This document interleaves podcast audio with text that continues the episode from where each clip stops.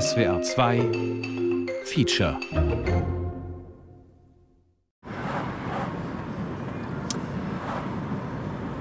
Ich will nur nicht falsch verstanden werden, falls das veröffentlicht wird. Äh, man darf es nicht generalisieren. Es sind weder alle Kroaten gut, noch alle Serben oder Muslimen schlecht. Schuld zu dem Ganzen, was in Bosnien passiert haben, ausschließlich und nur Politiker.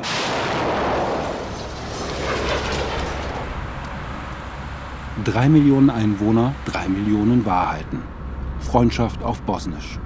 Feature von Barbara Kenneweg. Hallo? Du nimmst wieder auf, oder was?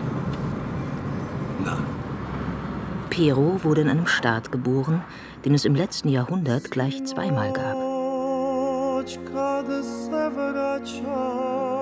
Nach dem Ersten Weltkrieg als Monarchie, nach dem Zweiten als Sozialistische Republik. Vor rund 30 Jahren verschwand er Stück für Stück von der Karte. Jugoslawien.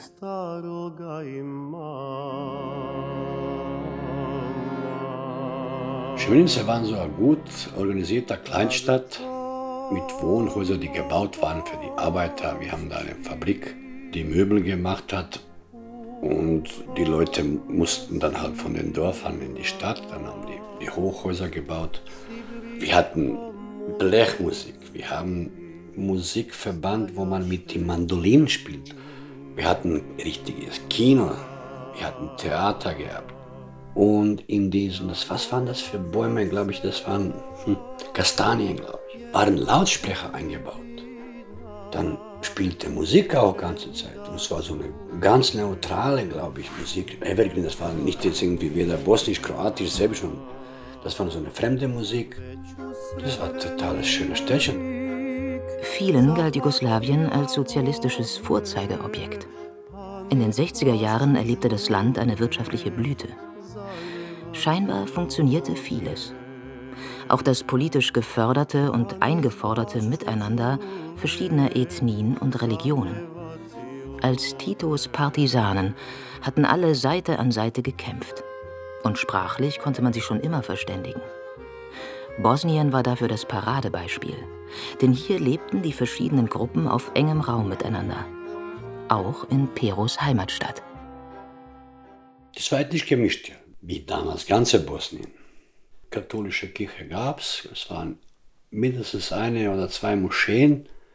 Ein paar Dörfer hinter Živinice war serbischer Nationalität eingesiedelt und dort gab es die serbische Kirche. Peros beste Jugendfreunde, die aus derselben Gegend stammen, sind Goran und Suat. Goran ist Serbe, Suat Bosniak, also aus einer muslimischen Familie. Solche Freundschaften waren nichts Ungewöhnliches. Trotzdem fiel Jugoslawien gut zehn Jahre nach Titos Tod in Trümmer.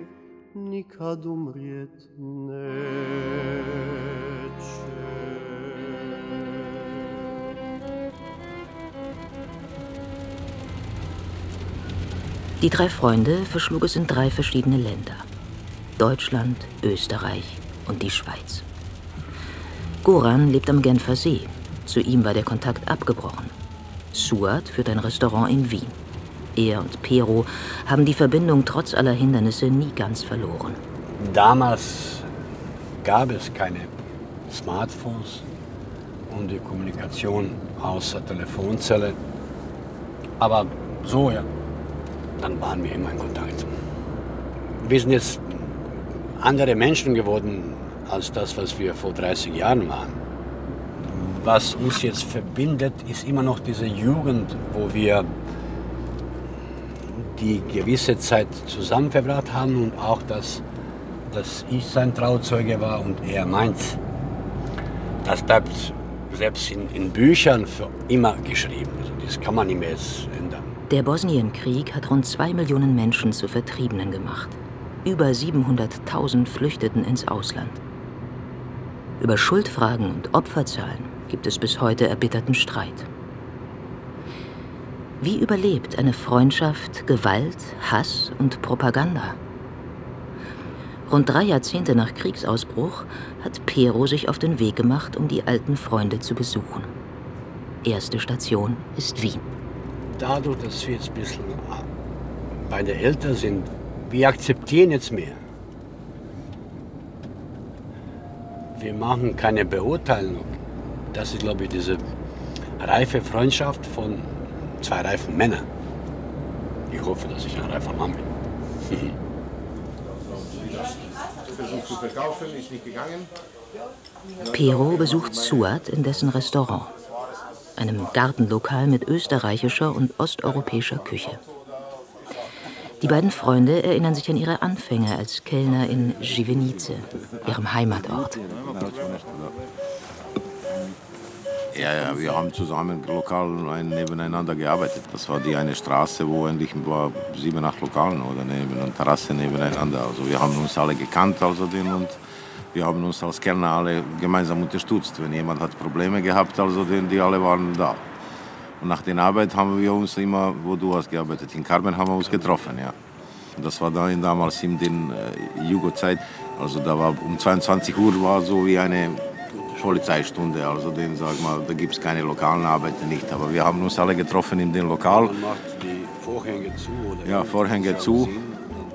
Und dann klopft auch Polizei ab und zu und äh, die kommen schon rein und sagen, Grüße Jungs, zwei Bier, die trinken zwei Bier, sitzen mit ja, uns ja. und sagen, bleibt weiter brav und die gehen raus. Ja. Keine Probleme und dann ja.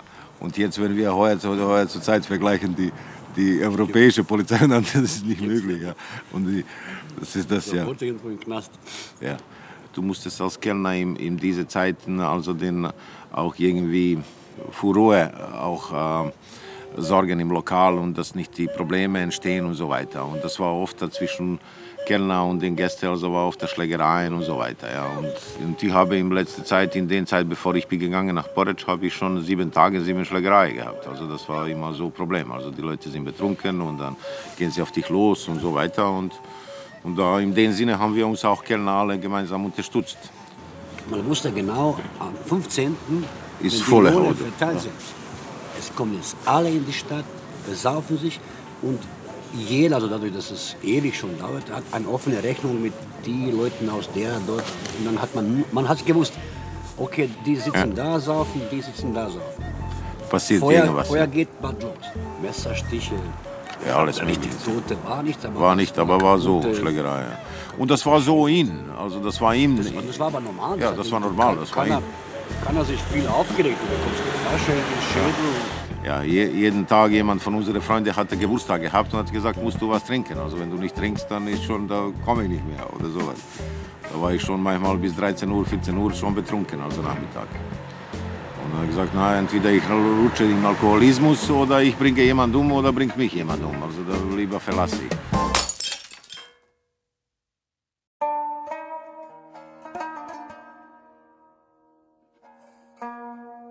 Meine Eltern sind in nordostlichen Bosnien geboren, näher Industriestadt Tuzla. Also Mutter hat den ersten Kind mit 20 bekommen. Vater war fünf Jahre älter als sie, also der war Vater mit 25. Mein Vater hatte den zwei Ehe vorher gehabt, also die erste Frau ist gestorben, also den ist gefallen von einem Kirschbaum. Und dann hat er die zweite Frau geheiratet, mit sich hat er vier Jungs gehabt und eine Tochter und die hatte den Blitz geschlagen im Haus, wo sie endlich Kinder Essen vorbereitet hat. Und äh, dann einmal war er allein da, also den und äh, musste sich allein kümmern um den Kinder. Ja, die arme Mutter war die älteste Kind. Ein Mädchen, das war bestimmt nicht leicht. Sie ist Kriegs, also 35 geboren. Irgendwann mal am Ende des Krieges ist sie dann in die Schule doch gegangen, aber musste Schule abbrechen, weil sie muss dann mit dem Vater und Mutter ins Feld gehen zum Helfen. Mit zehn. Und meine Mutter hatte das eine Ehe vorher gehabt, also den und hat sie auch zwei Tochter und einen Sohn gehabt und äh, damals waren die Charakter da im Balkan also ganz anderes und die Frauen waren auch äh, mehr abhängig von den Männern und von den Familien und so weiter. Mein Opa war ja Kirchenmaus nix.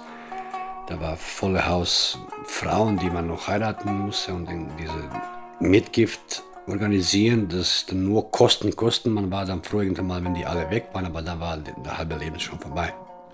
Ja, und dann haben sie sich mit meinem Vater kennengelernt und mein Vater hatte das akzeptiert. Also den hat er gesagt, den, schau, du kümmerst dich auch um meine Kinder, also den und so. Und kannst du auch, wir werden in Zukunft auch gehen, holen deine Kinder, die sollen kommen alle da leben, weil wir haben einen großen Hof gehabt. So bin ich also auf Welt gekommen. Und nach einer gewissen Zeit, also die haben sich nicht mehr verstanden, also wie ich fünf Jahre war alt, dann haben sie sich getrennt. Also den, den, und so bin ich zu der Mutter ge zugeteilt gewesen vom Gericht, aber Vater wollte mich immer zurückhaben. Es war ein schweres Leben, das war Nachkriegszeit. Opa hat irgendwas bei Eisenbahn gearbeitet, die Oma war Hausfrau. Die hatten Tiere, halt Kühe, Schweine, Hühner, drei Kinder. Mit dem ein Arbeiterlohn, das war immer schon schwer. So bin ich eine Weile, also so fünf Jahre mit Mutter gelebt. Also den, die hatte gearbeitet im Bergbau, also den im, im Büros dort, also war sie als Reinigungskraft eingestellt. Und irgendwann ist sie gekommen, sie war zehn Jahre, elf Jahre, also alt. Sie hat mich konfrontiert, dass sie plant, sich zu heiraten. Das war für mich als Kind sehr schwer zum Verkraften, also den und so weiter. Und dann habe ich gesagt, okay, ich gehe zu meinem Vater. Naja, das hat sie dann fortgesetzt ungefähr.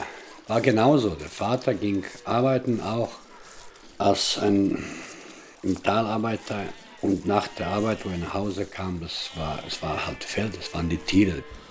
War für mich eine Kindheit. Okay, war das ohne Mutter. Wir waren danach, haben die, meine äh, sechs Brüder und Schwester.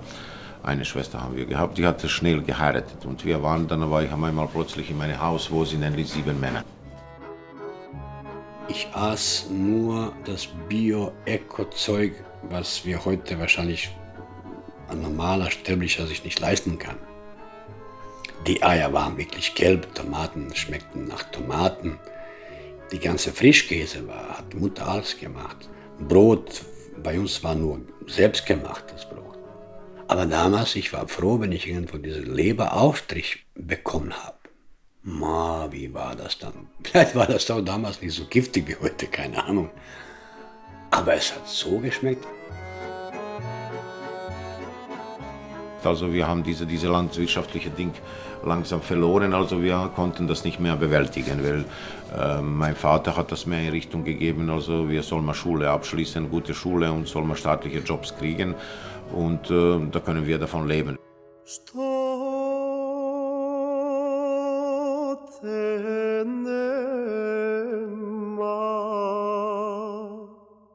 Bosnien war neben Kosovo die ärmste Region Jugoslawiens. Wenn es um Konflikte zwischen den Teilrepubliken des ehemaligen Staates geht, ist viel von tief sitzendem religiösen oder ethnischem Hass die Rede, von Erbfeindschaft und kulturellen Differenzen. Der Nationalismus erstarkte aber erst, als das Land in eine ökonomische Krise geriet, die 1989 in Hyperinflation kulminierte.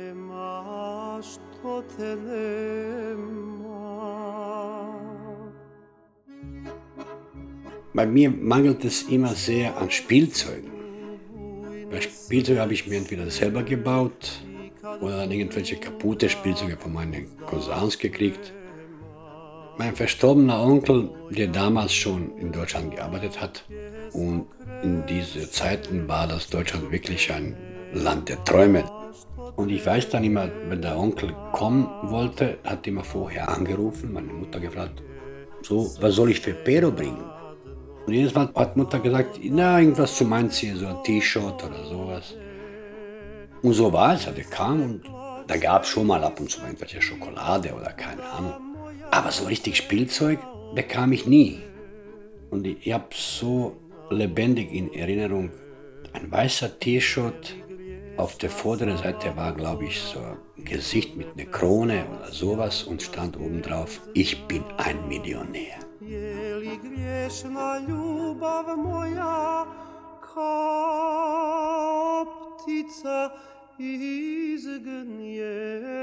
Mit 19 brachen Suad und Pero in die mediterrane Welt der reichen Touristen auf.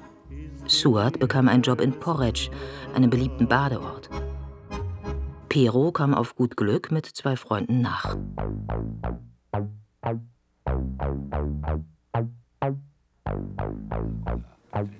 Aber ich kann mich erinnern, erste Tage, ich renne da am Terrasse, weißt du, ich war jung und, und weißt du, lauter Italiener, Englisch, Deutsch, alle so viele Sprachen, weißt du, denn für mich war das, ich habe gerannt, deppert und dann, die sitzen drei Stunden am Tisch und ich komme, grüße sie, was wollen sie trinken? Und die schauen mich und sagen, okay, sagen, was ist mit dir los, erkennst du uns nicht? Sag ich, ja, ja, entschuldige.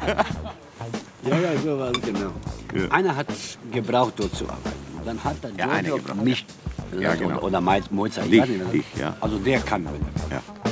Pero heuerte bei Giorgio an, im gleichen Lokal wie Suat. Die jungen Männer schliefen in wechselnden Unterkünften. Über dem Restaurant, im heißen Dachboden eines Alkoholikers, außerhalb im Dorf Kufze. Immer zusammen in einem Zimmer. Erst zu zweit, dann mit noch einem weiteren Kellner zu dritt. Na, Problem, nein, nein, nein, nein. Das, wir haben begonnen in Kufze. Das ist nicht so passiert, weil du hast die eine, eine, eine Bruch äh, vergessen. Wir waren im, im, im, im Kufze und wir haben gereist von Kufze immer mit Motorrad wir zwei, haben wir gefahren hin und her. Und du kannst dich erinnern, wir haben Motorrad geparkt neben dem Gasthaus und eine depperte Idiot ist gekommen mit dem LKW und hat uns den kaputt gemacht Motor. Oh, das, war, das habe ich total vergessen. Äh, eben. Und wir könnten nicht mehr reisen mit dem Motor. Und kannst dich erinnern, ja.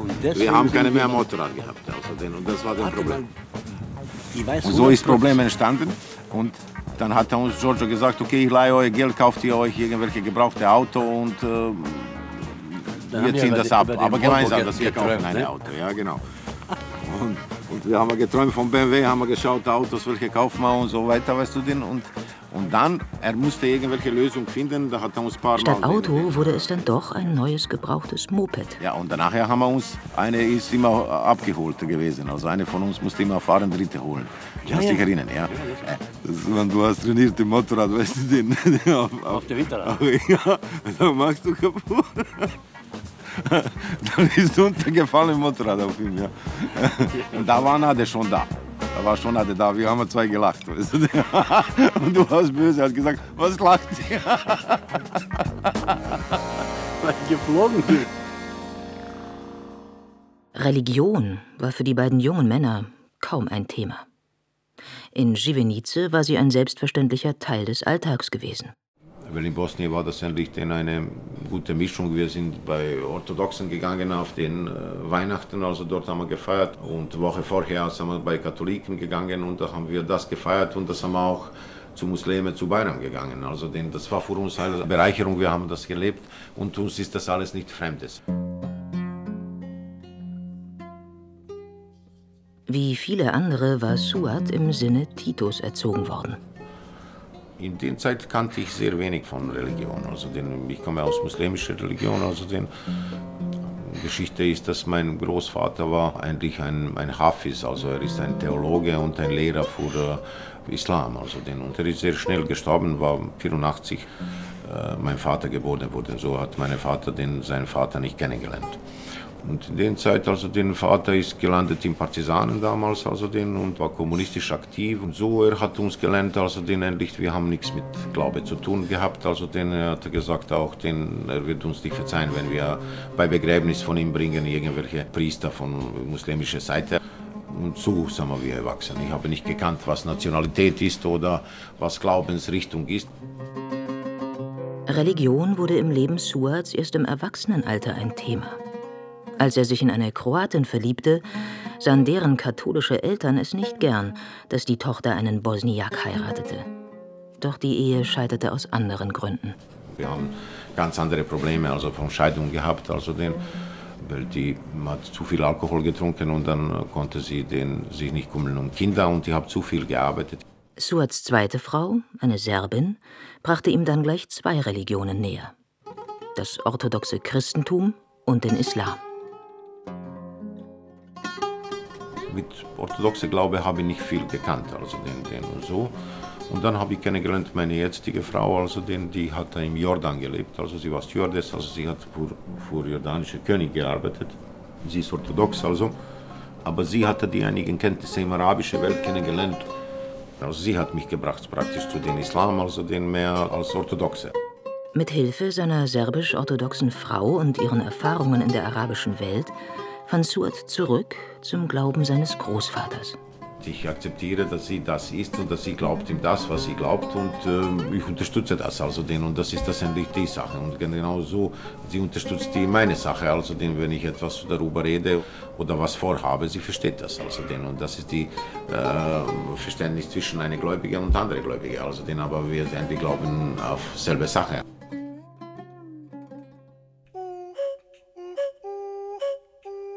In Porridge war von all dem noch keine Rede. Suad und Pero hatten andere Probleme. Ihre Arbeitsbedingungen würde man heute als Ausbeutung bezeichnen. Zehn bis elf Stunden am Tag, sieben Tage die Woche. Irgendwie kam so Entscheidung von uns drei, wir kündigen und gehen. Man wird dann irgendwann mal so satt von dem Ganzen, man bekommt Erregung zum Kotzen, wenn man Leute sieht, also Gäste oder den Chef oder Kollegen da Meinst du, es wird mir übel, es falle ich in, in Ohnmacht? Weil, wie gesagt, wir hatten da durchgemacht, ohne den freien Tag. Puttel, puttel, puttel, puttel, puttel, puttel, puttel, puttel. Bevor die jungen Männer weiter nach Zagreb zogen, entstand noch ein wichtiger Entschluss. Ja, das war in einer von diesen Tagen oder Nächten, wo wir spaziert haben durch den Podatsch und, und glücklich und stolz waren, dass wir auch irgendwie ein Teil davon sind. Wir waren zwar keine Touristen, wir hatten nicht so viel Geld wie die Touristen, aber immerhin, wir hatten damit was zu tun. Und wo wir dann immer näher und näher kamen, aber wir haben eine Nacht entschieden, pass auf, wenn wir heiraten, wir werden zueinander Trauzeugen. Ich habe die, die Claudia, das ist ja seine Ex-Frau, aber die habe ich dann mal gleich kennengelernt. Wir trafen uns immer wieder. Das war eh, glaube ich, 1990. Und dann einmal ruft er mich an, du, Oko, wir sagen immer noch heutzutage einer zueinander, Oko, Auge. Herz ist irgendwo, glaube ich, für die Frauen dann reserviert geblieben, aber Oko stört niemand. Hat mich dann angerufen, ich heirate dann und dann und du bist der Trauzeuge, ne? Ja klar, das haben wir eh ausgemacht.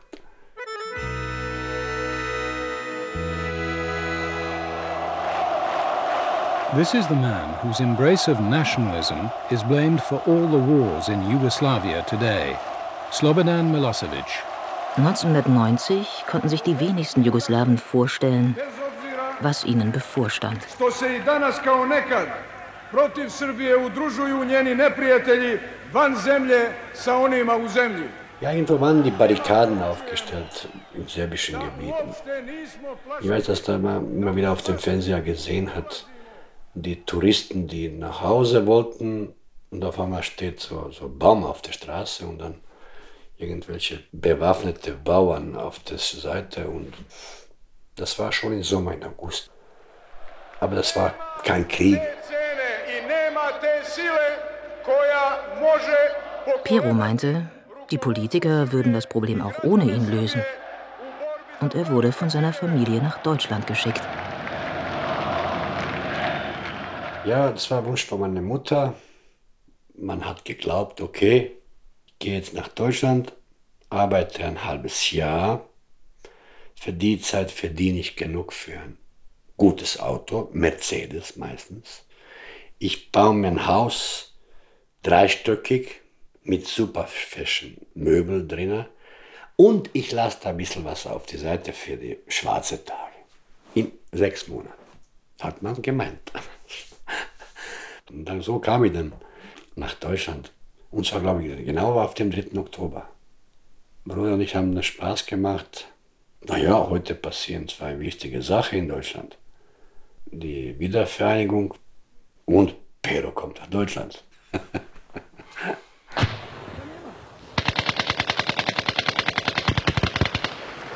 Zwei, drei Monate später, an Weihnachten, waren schon die ersten Kämpfe in Kroatien.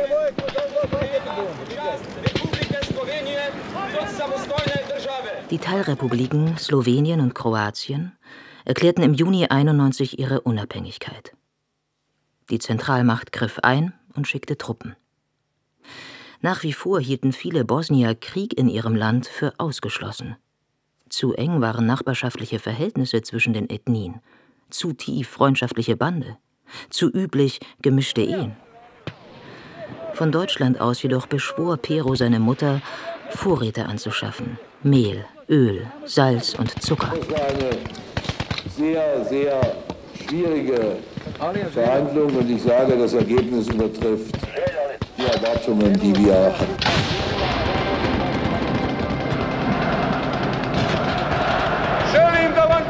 Bonsoir, quatre hommes sont à l'affiche ce soir. Le général Morillon, qui a rencontré cet après-midi le commandant Vlade bivše Bosne i Hercegovine oglasila se 20. skupština Bosne i Hercegovine koja je istakla da je mnogo uspostavljena vlada, vlada Hrvatskoj koaliciji i da to mora znati i domaća i svjetska javnost.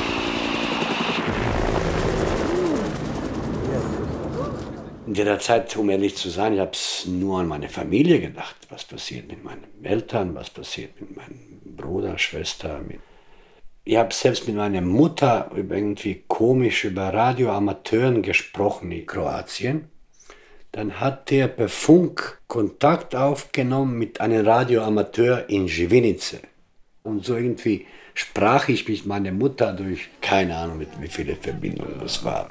Incroyable comme spectacle de misère. Ja da ne šaljemo e, hrvatske postrojbe. Mr. President, I cannot not tell you something. You must do something. Stop bloodshed in that country. Ethnic cleansing. What does that remind you of? And what is our responsibility? Ich konnte nirgendwo als Kroate bei einem Serben oder bei einem Moslem Job suchen. Außer ich kannte die Leute vielleicht eventuell vor dem Krieg. Ich ging dann zum Kroaten arbeiten in Restaurants. Und Suat hat mich einmal zweimal gefragt, kann ich für ihn auch irgendwie einen Job finden? Der war noch damals in Zagreb. Mir war peinlich, das zu sagen, aber weil es wäre sehr unwahrscheinlich, dass er Job bei einem Kroaten bekommt. Deswegen konnte ich ihm keinen Job finden. Die meisten Geflüchteten durften anfangs offiziell nicht arbeiten. Sie taten es aber trotzdem, illegal und über Beziehungen. Am Anfang habe ich einfach mal schwarz gearbeitet. Darf ich das jetzt so sagen? Na, später habe ich dieses Kochdiplom hart erworben. und dann habe ich dann vor dieser Duldung-Dings rauskam, ich bekam dreijähriges Aufenthalt und Genehmigung. Und dann, wo das aus war, dann ging ich auf diese Duldung, was ist wirklich ein schrecklicher Wort. Ich sehe jetzt, was das jetzt passiert mit den Ukrainer, Gott sei Dank. Die mussten gar nicht durch diese Tortur gehen, was wir machen mussten. Wir mussten lügen wie die Weltmeister damals. Jetzt, Gott sei Dank, Flüchtling, Ukraine, paff, schau, alles, geh.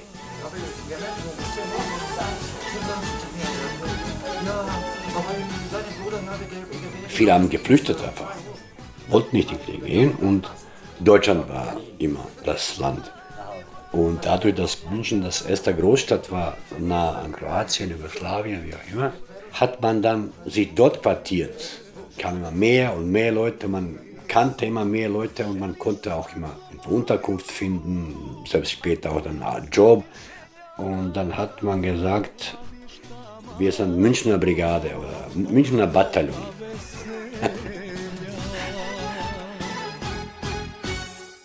Suat bekam einen Job in Österreich, sogar auch Papiere. Bald holte er seine Frau Claudia nach. Und Pero traf in München eine Kroatin aus Živenice wieder.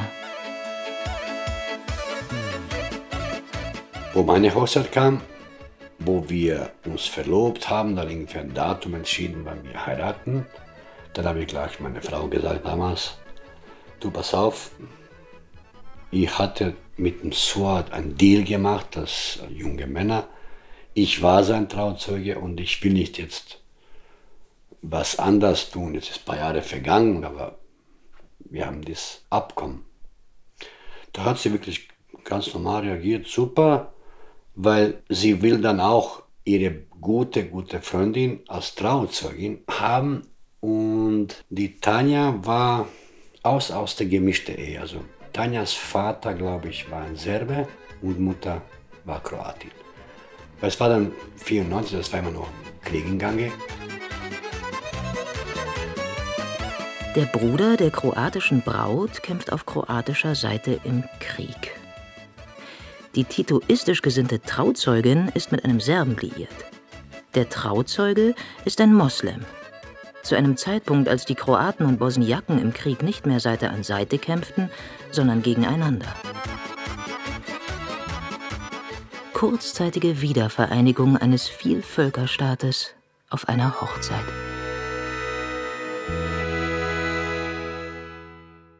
Es war Krieg. Was soll ich dann Leute abschreiben? Du bist was? Serbisch? Nächster, du, Muslim, okay, nächster. Es waren über 10.000 Serben in kroatischer Armee und gegen Serben aus Serbien gekämpft. Das ist deren Land, das ist deren Heimat. This is a happy day, a day in the Balkans, a day in Athens, sunshine, and let's hope that this does mark the moment of an irreversible peace process for Bosnia-Herzegovina. Häufig wird die serbische Seite als Hauptschuldige für den Krieg betrachtet. Zeit, einen Serben zu besuchen. Wir fahren in Perus Kleinwagen Richtung Schweiz, wo Goran am Genfer See wohnt. Zu ihm war der Kontakt abgebrochen. Die Freunde hatten sich verloren. Es kommt Erinnerung von, an, an Schulzeiten und an Schulfreunde und so. Und dann gleich war da Goran. Ich habe mir echt Sorge gemacht, dass sich Goran radikalisiert hat. Man ist dann unter so vielen Einflüssen von, von so vielen Seiten, dass man sagt, okay, ich gehe mal jetzt irgendwo in Krieg, ich kämpfe für serbische Stolz, Recht und keine Ahnung. Ich habe das auch als Möglichkeit angenommen, habe Goran dann lange, wo dann dieser Facebook kam, habe ich mal geschaut. Aber den gab es nicht, oder beziehungsweise es gab irgendwelche Gorans, auch Pantic. Aber solange du nicht befreundet bist mit ihm, du kannst nicht ganz klar und deutlich sein, sein Gesicht sehen oder dieses, also dieses Profilbild. Und auf ein oder zwei habe ich gesehen, wirklich mit dieser Chetnik-Mütze, wenn ich da unten gelebt wurde und jemand bringt jemand aus meiner Familie, aus meinem engen Familienkreis, und ich war bis dann Pazifist, also ich glaube, werde dann irgendwo selber sagen, okay, jetzt ist der, jetzt ist der Schluss, jetzt gehe ich mal selber mal jemanden erschießen. Also als Racheakt.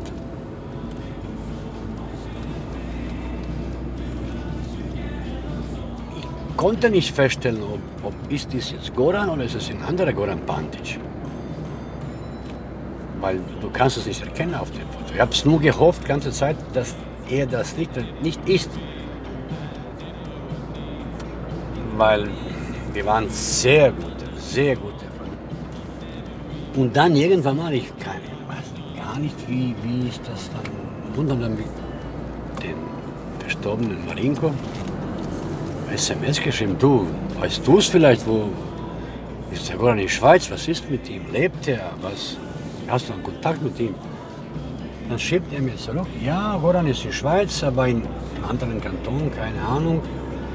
Ein paar Tage später Goran Nummer geschickt also und so habe ich erstmal geschrieben, ob ist er das der Goran, den ich meine und wer ich bin und bla bla bla, ob er sich erinnert. Dobar večer. Ovdje Pero Tadić iz Živinica, kod Tuzle. Skupa smo išli u srednju školu u Tuzli. Nadam se da je ovo broj od Gorana iz Lopara. Piperi. Guten Abend. Hier ist Pero aus Živenice bei Tuzla. Wir sind zusammen zur Schule gegangen. Ich hoffe, das ist die Nummer von Goran aus Piperi. Und Gorans Antwort nach 35 Jahren Pause, gdje si druže? Wo bist du, Genosse? Jetzt ist Pero auf dem Weg zu ihm. Er berichtet, dass Gorans Söhne serbische Königsnamen tragen. Das finde er gut, denn wenn man stolz auf die eigene Nationalität sei, könne man andere Nationalitäten besser respektieren. Ja, klar war ich nervös, weil ich nach wie vor nicht wusste, wie, wie reagiert er. Ist er dann auch einer, der Kontakt wieder aufbauen will? wie tickt er überhaupt? Weil, wo wir uns zuletzt gesehen haben, da waren wir 18 Jahre alt, 19 Jahre alt. Seit dieser Zeit, ich bin ja ganz anderer Mensch. Wusste nicht, wie, wie er dann auf das Ganze reagieren wird. Wir haben ein, zwei Tage geschrieben, okay, man, wie will ich mal Stimme hören und, und, und ein Gesicht sehen. Ich hatte es irgendwo flüchtig, dieses Kindergesicht in, in meiner Erinnerung, aber wie gesagt, 35 Jahre. Damals mal telefoniert, da habe ich gleich dann gesehen, dass er herzlich ist, dass er froh ist, dass wir uns, dass wir wieder reden. Ja, da haben wir gleich gesagt, da jetzt, jetzt, ich würde es so gerne sehen. Ich bin in Österreich. Das ist eh nicht so weit, obwohl es war richtig weit, aber ja.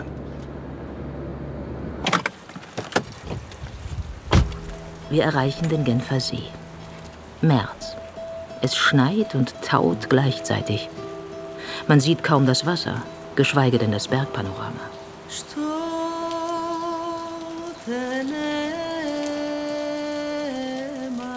Das Navi führt uns zu einem abgelegenen kleinen Haus an einem Hang. Wir steigen aus, klopfen. Die Tür öffnet sich. Es folgt ein kurzer Blick und eine lange Umarmung.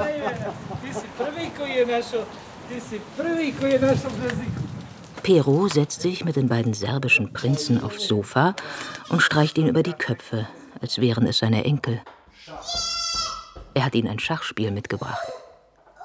Er lehrt sie das Spiel, indem er sich matt setzen lässt. Ça fait très très longtemps que je suis parti. Et ce sera un peu idiot de dire que je suis malheureux en Suisse. C'est pas juste. Er meint, es wäre idiotisch, nach so langer Zeit zu behaupten, dass er in der Schweiz unglücklich sei. Sein Schulabschluss in Bosnien war zu schlecht für ein Studium. Ohne Sprachkenntnisse kam er in die Schweiz, um in einem Restaurant zu arbeiten.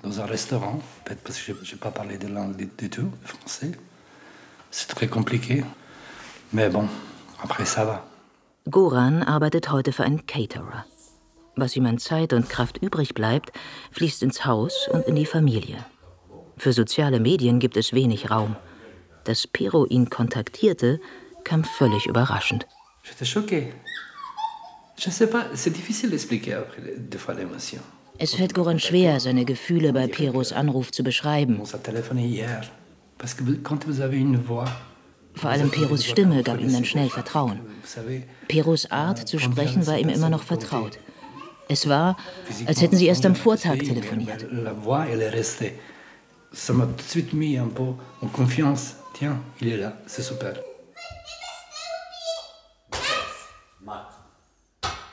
Goran ist ein zierlicher Mann, der ausgesprochen melancholisch wirkt.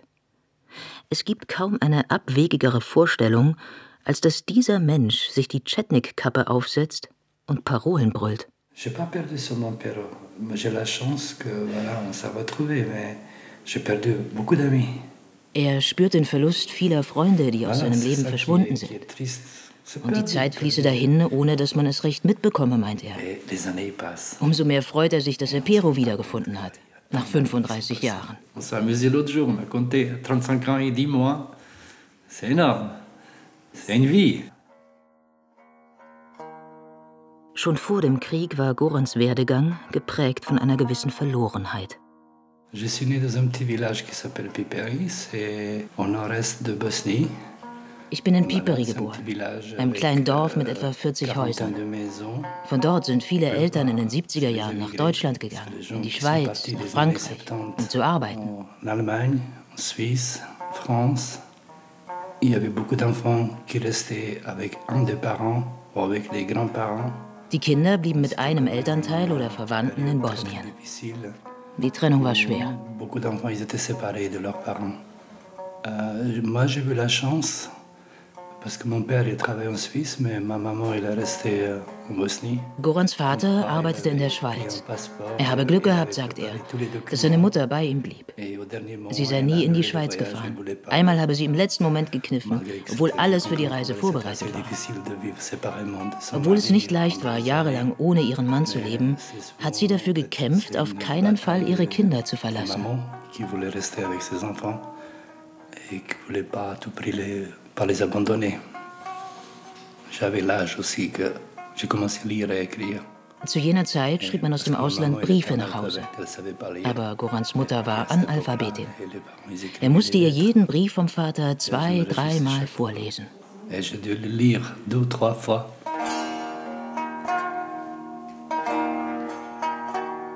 Je veux pas dire que les autres ils étaient moins bien, mais sauf que souvent ils partaient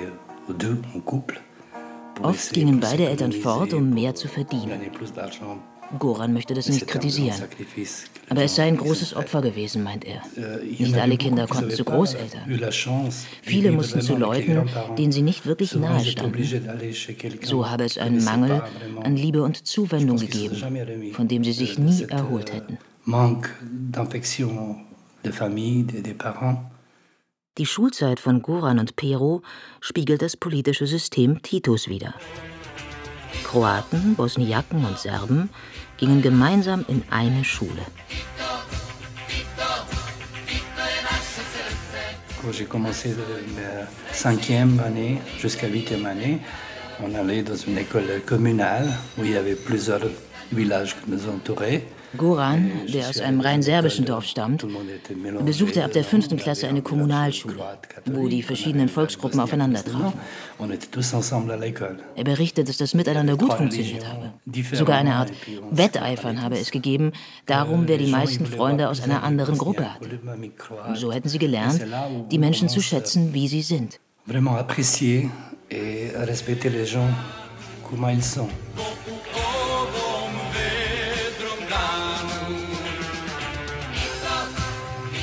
Bei mir im Haus war Politik nicht Thema, zumindest, dass ich das mitbekommen hatte. In dieser Zeiten war es alle, war wirklich gefährlich, darüber zu reden, weil es war genug, dass irgendwo ein Nachbar sagt, er hat gegen Partei oder Titel was gesagt. Stell dir vor, Vater geht jetzt einen Monat in den Knast, was passiert dann mit uns? Dann verhungern wir alle. Moi, je pense que l'éducation, elle vient d'abord de, de la maison, des parents. Moi, j'ai eu la chance euh, que mes parents, ils nous ont jamais éduqués. Das Elternhaus prägt. respecter Ich hatte Glück, meine Eltern haben mich tolerant erzogen.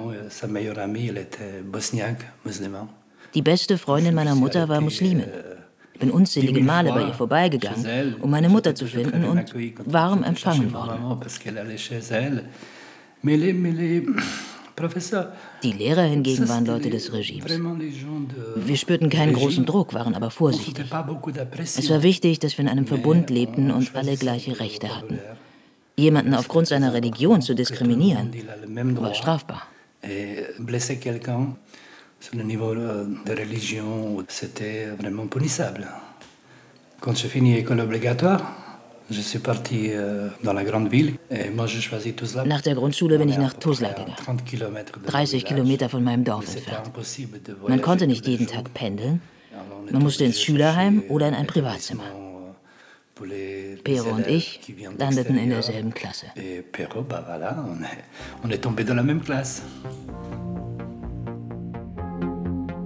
Man spürt, dass man mit jemandem nah ist.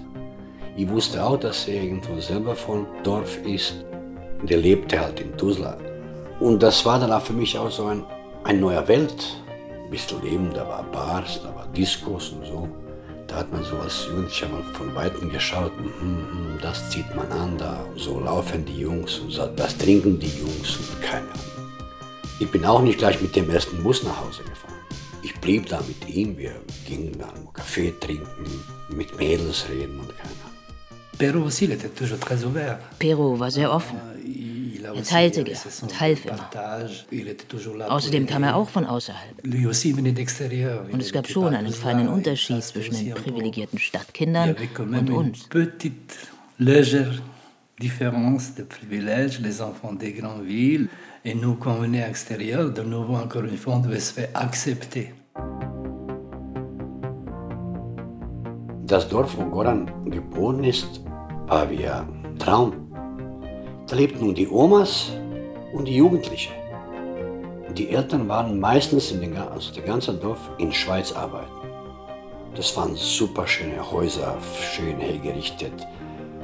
Wo ich zum ersten Mal bei ihm dort war, das war Schock für mich. Wir gingen von Haus zu Haus zu seinen Cousins und Freunden. Nur Jugendliche auf den Tischen waren nur Whisky, war Cola, hey, hallo, Cola in, in Dosen, das war, boah, davon redet man später wochenlang, dass man Cola getrunken hat. Die waren alle super fesch angezogen, nur das Letzte, was man in Werbung gesehen hat. Habe gedacht, man, was ist denn da los? Gibt es sowas? Ist das irgendwo ein Traum? Das war sehr beeindruckend. Da bin ich gerne dahin. Pero il était beaucoup plus travailleur que moi. Il était beaucoup plus sérieux pour les études. Pero sei viel arbeitsamer gewesen als er, sagt Goran. Er habe sich in Tuzla verloren. Er bereue einiges, aber man könne das Schicksal nicht ändern. Viele Leute hätten ihn cool gefunden, aber in Wirklichkeit kann man mit dem Alleinsein nicht klar.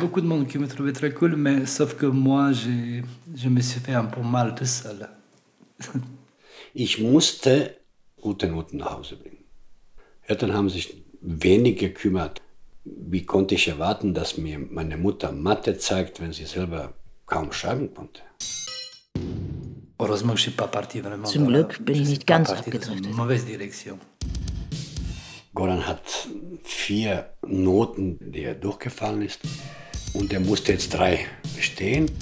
Sonst musste er die Jahr wiederholen. Und mir war das, ey, hallo, was mache ich dann ohne Goran? Der, der, ja, und so bin ich für ihn zur Prüfung gegangen. Ich weiß, dass ich da mein Gesicht verdeckt habe, weil ihn konnte die Lehrerin nicht kennen, weil er kam nie. C'est possible, je, je me rappelle Ich erinnere mich nicht. C'est fort probable. Aber wahrscheinlich war es so. Ich saß da, es war alles damals für mich super leicht. Und ich weiß, ich durfte nicht jetzt alles super picobello machen, weil dann vielleicht wäre bei, bei Lehrerin Zweifel, wieso jetzt Goran kann gar nicht, hat nur schlechte Noten und auf einmal, heute hat er die beste Note. Ich habe mit absichtlich was, was falsch da gekreuzt bei den Antworten. Mais franchement, j'ai vu tellement dans Goran meint, er habe auf der Schule so viele Dummheiten gemacht, dass er sich nicht an alle erinnert. Irgendwann mal wusste ich, ohne dass mir das wer was gesagt hat, dass der Goran Serbe ist. Vielleicht durch diesen orthodoxen Weihnachten und Silvester, das immer zwei Wochen später als, als katholisch ist. Das war damals wirklich, Gott sei Dank, nicht der Thema. Tout cela, c'était, comment on dit, c'était une ville qui était très, très, très ouverte. Tuzla war eine liberale Stadt. Nicht die schönste Stadt der Welt, aber sie hatte Seele. Man spürte die Melange. Einer aus seinem Dorf, ein Duschko, ein Dule, der war besonders fesch. Der hat sogar diese lange Haare, damals war Neue Welle, New Wave. Und der war es so wirklich wie pff, aus einer Boutique in Dortmund, komplett angezogen. Der hat einmal gefragt, Goran, ist der Pero einer von uns? Dann hat Goran ein bisschen gesagt, nein, nein, ist nicht. Da war mir so ein bisschen, äh, warte mal, was, was soll denn das jetzt heißen? Wie einer von uns? Was seid ihr? Aber das kam mir dann als Antwort erst viel, viel später, weil ich wusste schon, dass Goran Serbe ist. Duschko ist auch mehr oder weniger typisch serbischer Name. Aber ich habe es wirklich dann Jahre gebraucht, um dran zu kommen, dass er eben das gemeint hat. Als der Krieg ausbrach, war Goran schon in der Schweiz und kehrte auch sieben Jahre lang nicht mehr zurück. Ils sont restés à la maison. Le, le papa, il avait déjà tout de 70 ans. Gorans Eltern blieben in Bosnien. Sie mussten sich jahrelang verstecken, voller Angst um ihre Kinder, die nicht bei ihnen sein konnten.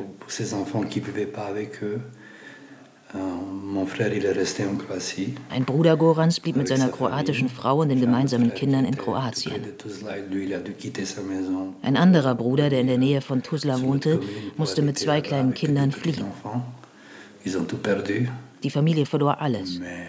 Aber es waren nicht die einzigen, sagt Goran. Und wenigstens seien sie mit dem Leben davon gekommen. Oft benutzt Goran Ausdrücke wie, er möchte niemanden brüskieren. Es gibt nach wie vor Themen, zu denen man sagen kann, was man will. Irgendwer wird Anstoß nehmen. Ich möchte niemanden verärgern. Was ich nicht akzeptieren kann, ist, dass man sich nicht freundschaftlich an einen Tisch gesetzt hat, statt zu den Waffen zu greifen und Leute umzubringen.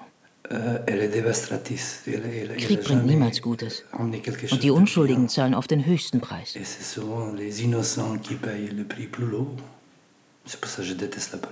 Daher verabscheue er die Politik. Man muss die Gesetze eines Landes respektieren, wie hier in der Schweiz. Aber man ist frei, seine Meinung zu sagen.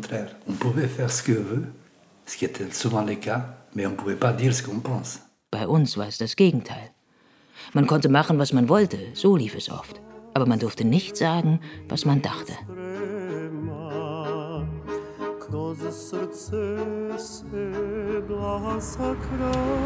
Auf nach Bosnien, wo die Freundschaft begann und nun keiner der drei mehr wohnt. Schöne Landschaft. Dreisprachige Schilder, auf denen nicht selten dreimal das Gleiche steht, aber einmal in kyrillischen Buchstaben. Ab und zu ist etwas durchgestrichen. Früher, kurz nach dem Krieg, egal durch welchen Teil man gefahren ist, durch serbischen Teil war dann lateinisch alles durchgestrichen, haben serbisch, also kyrillisch und umgekehrt. Obwohl nach dem Krieg Umsiedlungen in riesigem Ausmaß stattfanden, gibt es noch immer gemischte Dörfer. Ja, Moschee und Kirche. Nichts nix Neues. Der Krieg hat Bosnien nicht toleranter gemacht. Viele Muslime haben sich, auch durch den Einfluss arabischer Staaten, auf einen strengen Islam besonnen. Radikalisierung gibt es auf allen Seiten, bis hin zu offenen Abspaltungsbestrebungen der serbischen Entität.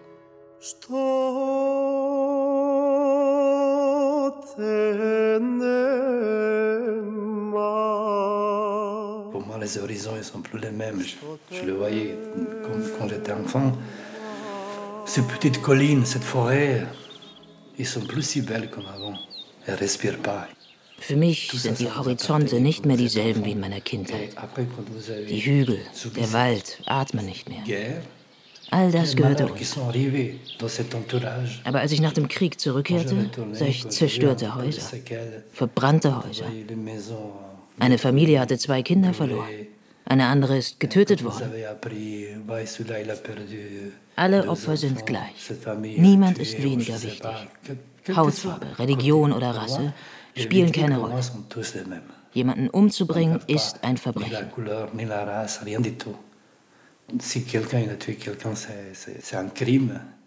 Die Bosnien auch, ist eben mehr, mehr interessanter für mich, für meine Ansichten, weil da ist das Bund äh, ist gemischt, 20 Meter ist katholische Kirche, 20 Meter ist da orthodoxe Kirche und da ist Moschee und so weiter. Ich sehe das viel mehr interessanter, viel vielfältiger.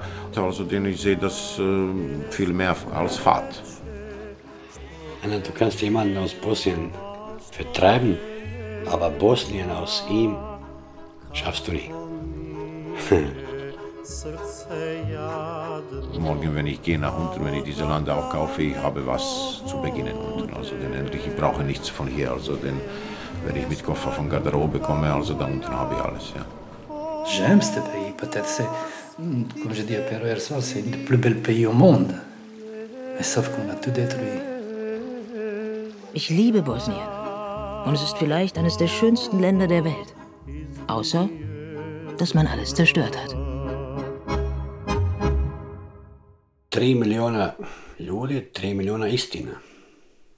Jeder hat seine Wahrheit. Drei Millionen Einwohner, drei Millionen Wahrheiten. Freundschaft auf Bosnisch. Feature von Barbara Kenneweg. Es sprach Katja Bürkle. Ton und Technik Daniel Sänger und Angela Raymond. Regie die Autorin. Redaktion Michael Lissek. Produktion Südwestrundfunk mit dem ORF 2022.